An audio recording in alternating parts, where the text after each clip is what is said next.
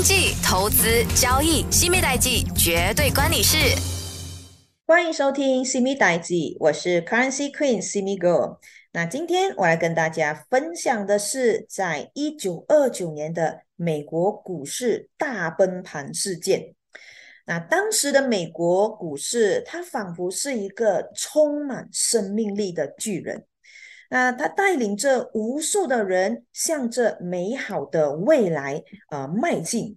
那人们呢，他是可以说是热情高涨，那认为股票是一种稳定的、可以带来长期收益的投资方式。然而，这个巨人却在一九二九年崩溃了。那接下来，我们一起来探讨这这事件的三个部分。那就是在股市崩盘前、股市崩盘的时期，还有股市崩盘后的美国是如何了。那一场惶慌的之后呢，总会有一个人清醒的。那在这一个一九二零年代初期哦，美国的华尔街上呢是发生了一场股市繁荣的狂欢。那这个狂欢从这华尔街的经纪人开始，他们用各种手段来吸引人们购买股票，从而推动了股市价格的上涨。那在这个繁荣的时期，华尔街的这些经纪人开始创办了一个全新的投资时代。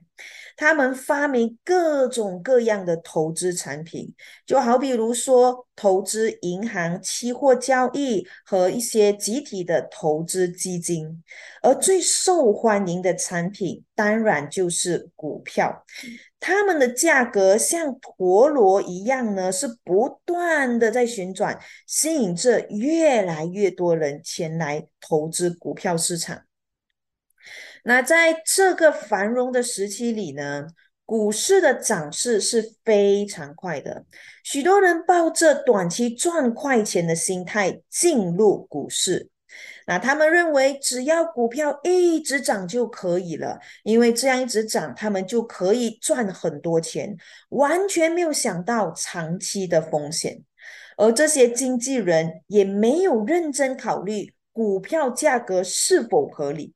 因为他们只想要从这些客户身上可以赚取更多的佣金，所以在那个时期里，股票的价格已经是脱离了实际的价值，那也就开始出现了泡沫。那随着股市的繁荣，而且这一些很多的一些产品出现了。那这些人呢，他们就开始大量的投入这些资金去到这些市场，他用于购买这一些股票，还有这一些债券等的一些证券。那当然，他也因此推动了股市的繁荣。那这些投资者也认为，这些基金能够给他们带来更稳定的长期收益。以前我在那边慢慢的打工，倒不如我把我所有的钱投入在这股票。市场，我可以更快速的赚到钱。那可是这个股市繁荣，最终变成了一个噩梦。那股市的泡沫呢，也在一九二九年破灭了。那当时的整个经济陷入了深度衰退。那这是怎么发生的呢？让我们来一起回到股市繁荣时期，看看那一个年代是如何一步一步走向崩盘的。首先呢，就是这华尔街的经纪人，他们搞出了各种各样的金融产品。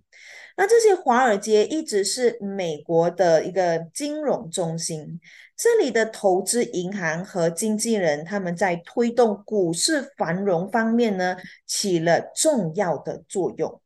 那华尔街的经纪人通过各种手段来吸引这些人民购买股票。那当然的，一旦这些人的资金注入了股票市场，那也就推动了股市价格的上涨。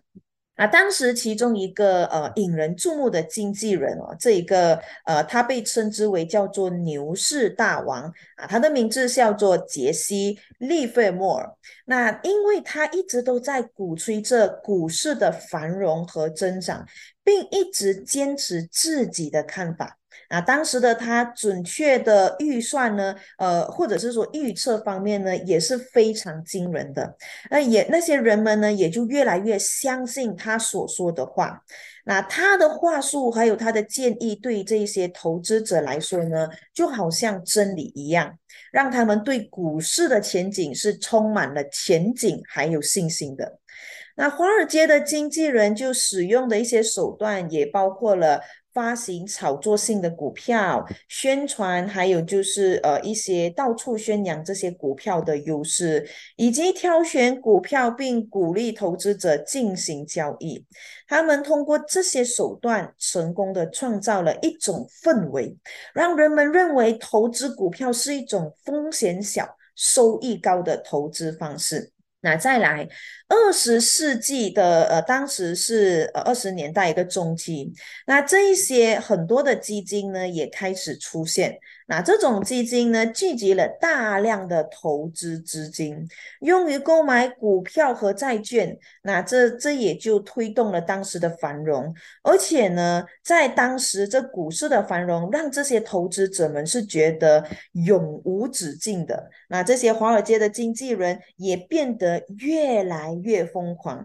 那为了要吸引更多的投资者，他们开始采取了各种手段来鼓吹股票。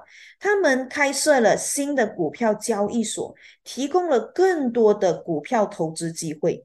他们就广发的宣传股票的好处，声称这股票投资呢是一种快速致富的方法。那这次呢，我们就可以看到，这很多的人民，他们有一些都开始不愿做工了，大家都开始一直在关注这股票市场。那这一些股票市场越多人进来，就推动了股市的繁荣。那当时呢，可是随着这时间的推移，很多的投资者就开始觉得，哎，有一些不对劲性了哦。那这些他们也开始担心，如果说在这一边资呃这些资金开始是暴涨的话，那会不会可能未来慢慢会导致到一些他们的损失惨重啊？这时候呢，那时候呃，开开始有人就开始有思考着这一系列的问题，那有一些人就开始离开市场了，但是。更多的人看到当下开始赚更多的钱，可以获得更高的回报时候呢，在另一方面，令人担忧的迹象也开始浮现了。因为很多人开始以为可以导致让自己一夜致富，开始借钱来去购买股票，甚至抵押房子和房地产来进行投资。那这种高度杠杆化的投资策略，也让一些人开始非。非常的担忧。那如果股市价格出现波动，那这些投资者将会损失惨重。那尽管这一些迹象已经出现了很长的一段时间，但是更多的人依然没有警觉。他们仍然相信这股票市场不会崩盘，也相信这些华尔街的经纪人把他们当神一样拜。然而，这个崩盘的危机已经悄悄的出现了，只是以等待一个导火线出现而已。那接下来就跟你聊一聊这个崩盘的导火线到底是什么。那股市暴涨的当儿，投资者呢几乎已经是完全忽略了股市的风险。那他们呢认为就是股票市场永远不会崩盘的，而这股票的价格只有涨不会跌。那尽管有开始一部分的人对于股市泡沫化的问题逐步开始产生了一些担忧，但是在当时似乎没有人真正能够看到股市崩盘的一个风险。那这华尔街的经纪人呢？他们当然也从不缺乏想象力。他们可以通过各种吸引力的方式来推销股票，比如说将这投资股市作为一种奢侈品。那这一些投资股票可以使人们变得有钱人，然后对于想要改变命运的人来说，这是一个很有吸引力的一个理由，因为大家都觉得我可以不用做那么多，只要股票一上涨，我就可以翻身，就可以赚更多钱。那而这个华尔街投资银行家呢，他的名字叫做霍尔特呃威瑟尔呢，是是这个呃股票繁荣的一个代表。人物之一，他被认为是疯狂的股票推销员。他常常在这些报纸上呢，也发表了一些评论。他就一直在跟大家说，股市将会一直涨，一直涨，涨个不停。而且呢，要这些投资者们要抓住机会来追求这利润。那他在当时的时期的一个行为和言论，就加剧了股票市场泡沫的形成。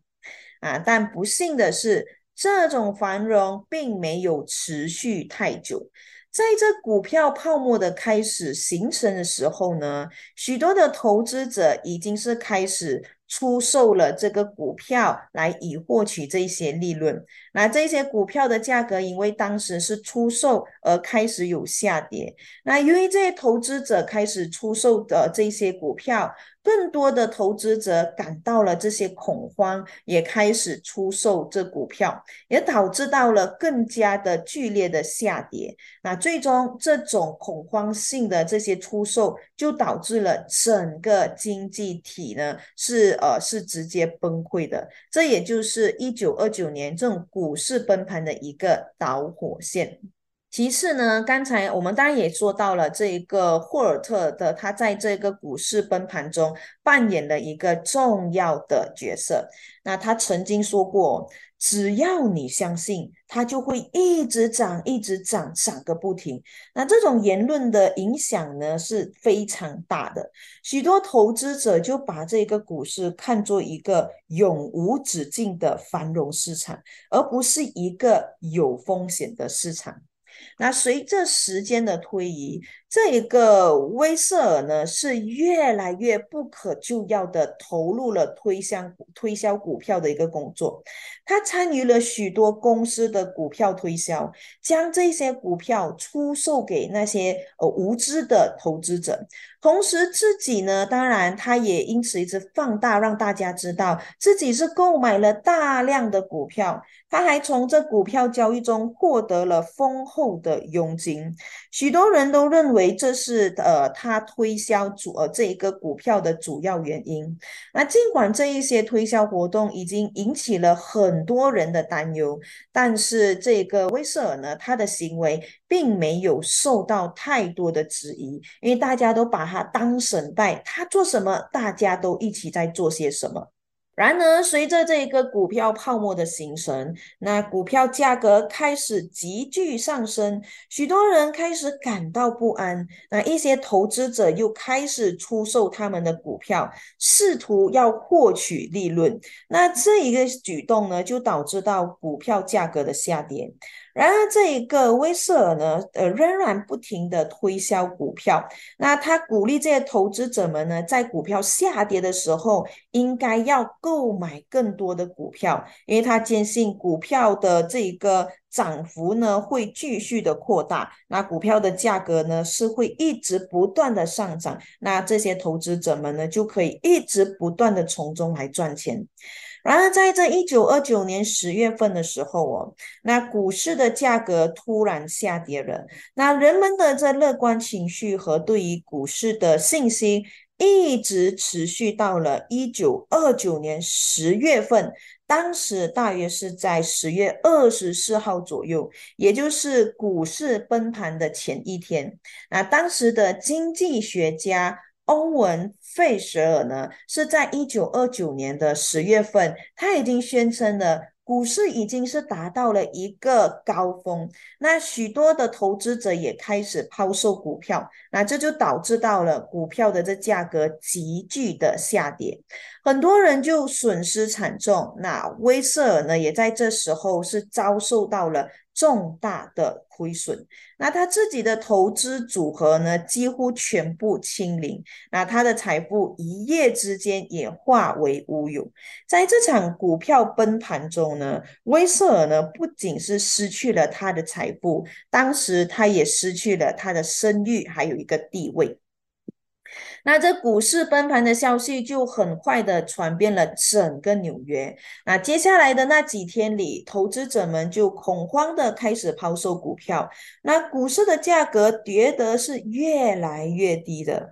那在当时一呃一九二九年十月二十九日的时候，也就是人们所称的黑色星期四。那股市的崩盘达到了顶峰，股票价格狂跌，数百万美元的财富瞬间化为乌有。那整个股市陷入了混乱和恐慌。当然，整个经济呢也因为股市崩盘而陷入了困境，银行就开始面临破产，企业开始面临倒闭，那数百万人也面临了失业，整个国家陷入了经济大萧条。这一些事件呢，彻底了改变美国的经济和政治的一些格局。那在这也影响了这一边整个世界的经济发展。来那从股市泡沫的这个，还有这呃，what 的这一个角度来看呢，那这次股市崩盘是由多方面的因素所引起的。但这泡沫和华尔街投资家银行呢的一个狂热推销行为，可以说是最重要的两个因素。这也说明了股市泡沫和过度的热衷于推销股票的行为，会对整个经济系统造成了严重的影响。那这一个威瑟尔的故事也告诉我们，虽然华尔街的投资银行家和这些经纪人可以推动股市的繁荣，但如果他们的行为是不受到约束的，那他们的推销活动进而会很有可能导致到股票泡沫的形成和崩溃。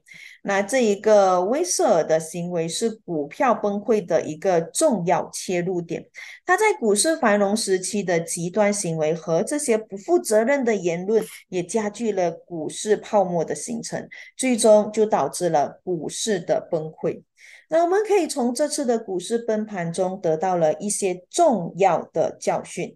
那首先呢，我们应该警惕股市泡沫的风险出现，那避免过度的投机行为。那其次，我们应该关注的就是投资银行家和经纪人的行为，确保他们的推销行为不被引起，而不会引起这一个呃股市波动的呃的才一个过度繁荣。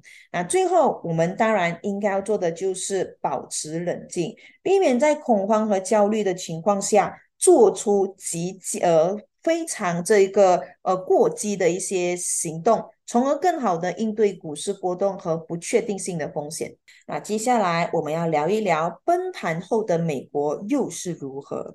那随着这股市的崩盘，整个经济体系也开始出现问题了。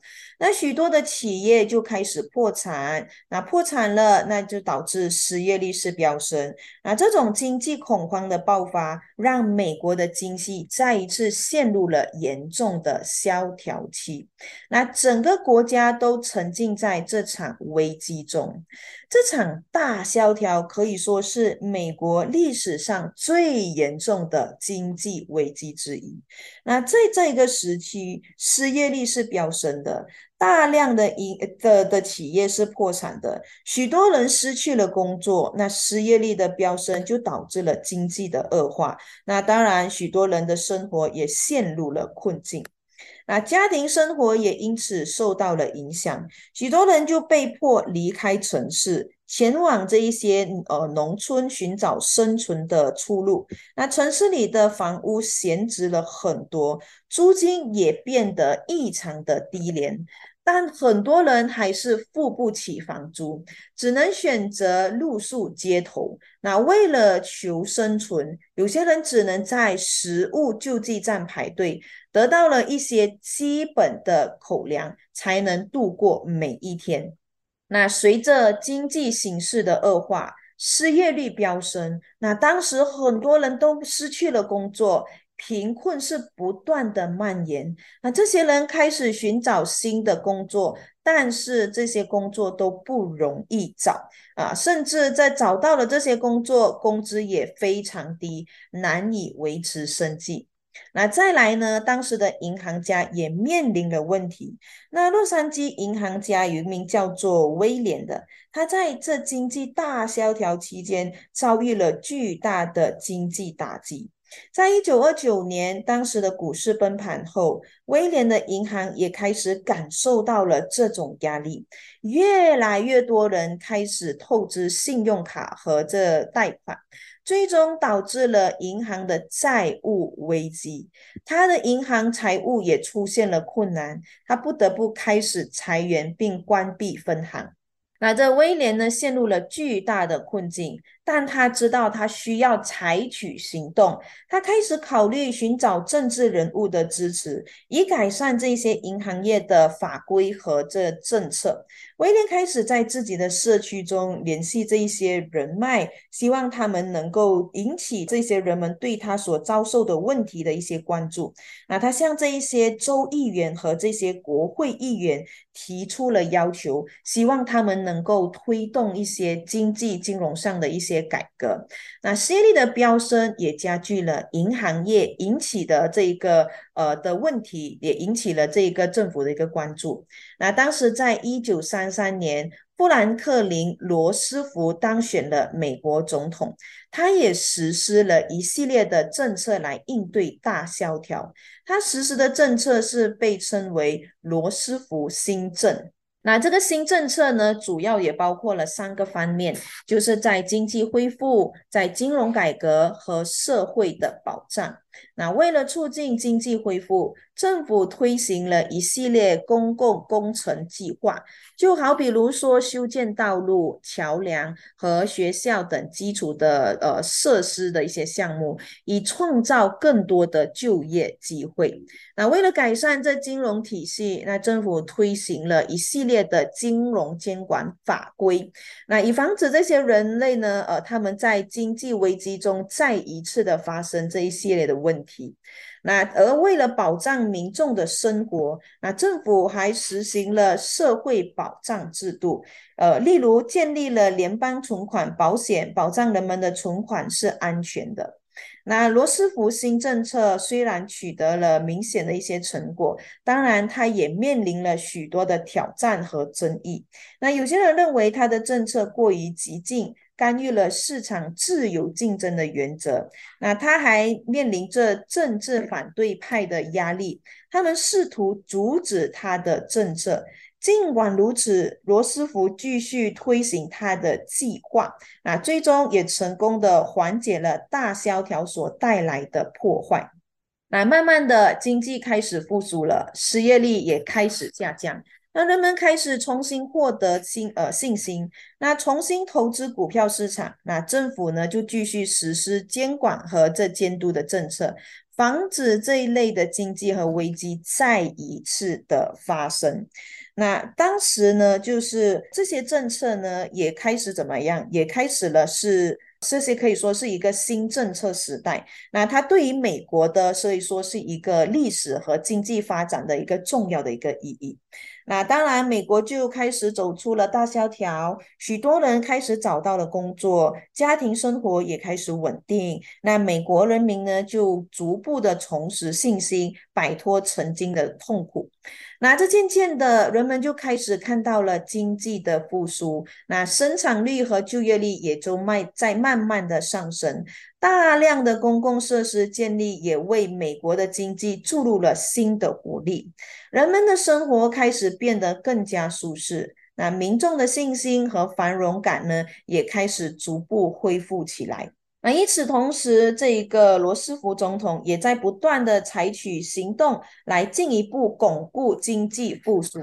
他制定了一系列的经济政策，包括了建立社会保障制度、实施最低工资法。那这一些呃政策的决呃实施，帮助呢进一步缓解了大萧条对美国经济所造成的影响。那当然，现在的美国也可以说这一边呃会相对的比较稳定，也是因为过去的一些基础。那这一九二九年的股市崩盘和大萧条呢，是美国史上最为严重和破坏性的经济事件之一。那这场经济危机不仅影响了美国，也对全球经济产生了巨大的影响。然而，通过了这政府的干预和改革，美国最终从这场危机中走出来，并实现了长期的经济增长和繁荣。那虽然大萧条给美国经济和社会带来了破坏，但它也成为了美国历史上重要的转折点。它让人们开始审视并反思市场经济体系，也让人们开始更加珍视国家的稳定，还有就是社会的公平正义。在今天的世界中，大萧条仍然是值得我们去深入思考和学习的一个历史事件。好了，今天就跟你们先聊到这里。我是 Currency Queen 西米 Go，更多资讯可浏览电子书专业西米 Go 吴诗梅，锁定每逢星期五早上十一点，西米代记让金融分析师西米手把手带你听懂世界经济。